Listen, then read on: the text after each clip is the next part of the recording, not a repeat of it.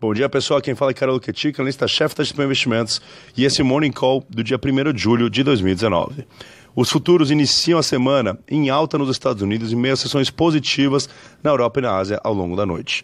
O destaque está para os Estados Unidos e a China, que concordaram no encontro do G20 neste final de semana em retomar as negociações comerciais os Estados Unidos vão postergar indefinitivamente a implementação de novas tarifas a produtos chineses, enquanto que também reduziram as restrições à empresa de tecnologia Huawei a fim de diminuir as tensões com Pequim. Do outro lado, a China concordou em aumentar as compras de produtos agrícolas dos Estados Unidos e retornar à mesa de negociações.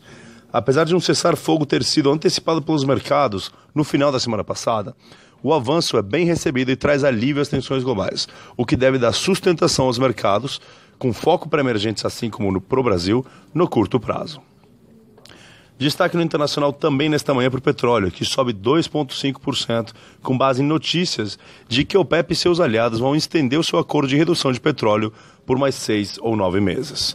Por último, ainda no internacional, os dados de atividade na China, o PMI, recuou de 50,2 no mês de maio para 49,4 no mês de junho, levemente abaixo das expectativas, que estavam em 49,5. O ponto aqui é que a leitura abaixo de 50 aponta para a primeira contração do setor manufatureiro na China em quatro meses. Isso traz uma preocupação em relação ao crescimento da China, assim como o crescimento global, e é negativo, mas a notícia fica em segundo plano hoje com o avanço das negociações comerciais no final de semana. Vindo para o Brasil, o acordo firmado entre a União Europeia e o Mercosul prevê que 90% dos produtos exportados pelo Brasil entrarão no bloco europeu livre de tarifas de importação. Isso se compara com 24% hoje. A gente vê o avanço como positivo, mas o efeito deve demorar a ser sentido. Além da aprovação pelo Parlamento Europeu, a medida depende de aprovação também no Congresso de todos os países envolvidos, o que é complexo. Além disso, as tarifas vão ser reduzidas de forma muito gradual em um período de entre algo entre 10 e 15 anos, o que retarda ainda mais o efeito positivo do acordo. Vindo para a política, com a leitura da complementação do voto de Samuel Moreira, prevista para esta terça-feira, a votação da reforma da Previdência na Comissão Especial pode acontecer nessa semana. As, as condições políticas para votação dependem de ajustes no texto, com destaque para a tentativa de reincluir estados e municípios e da liberação das verbas prometidas pelo Congresso às bases dos parlamentares.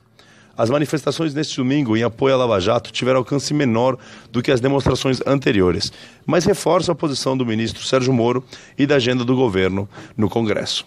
Por fim, a gente publicou na última sexta-feira o nosso panorama de mercado para o mês de julho, mantendo a nossa carteira top 10 ações XP inalterada neste mês. Junho foi, foi um mês histórico para o Ibovespa com o índice ultrapassando a marca dos 100 mil pontos. Na nossa visão, isso é só o começo. Como temos destacado, vemos a Bolsa como o melhor ativo para se investir, com potencial de atingir 115 mil pontos até o final de 2019 e 140 mil pontos até o final de 2020. Após recentes atrasos na reforma da Previdência na Comissão Especial, a votação na plenária da Câmara deve ficar para após o recesso, em agosto, o que pode, assim, trazer um pouco de volatilidade para o mês de julho. Entretanto, a gente segue vendo a aprovação da reforma com uma economia de algo de pelo menos 700 bilhões em 10 anos como cenário base, o que sustenta a nossa tese estruturalmente positiva para o Ibovespa. Basicamente é isso para essa manhã de segunda-feira. Agradecemos por ter nos ouvido e qualquer coisa estamos à disposição.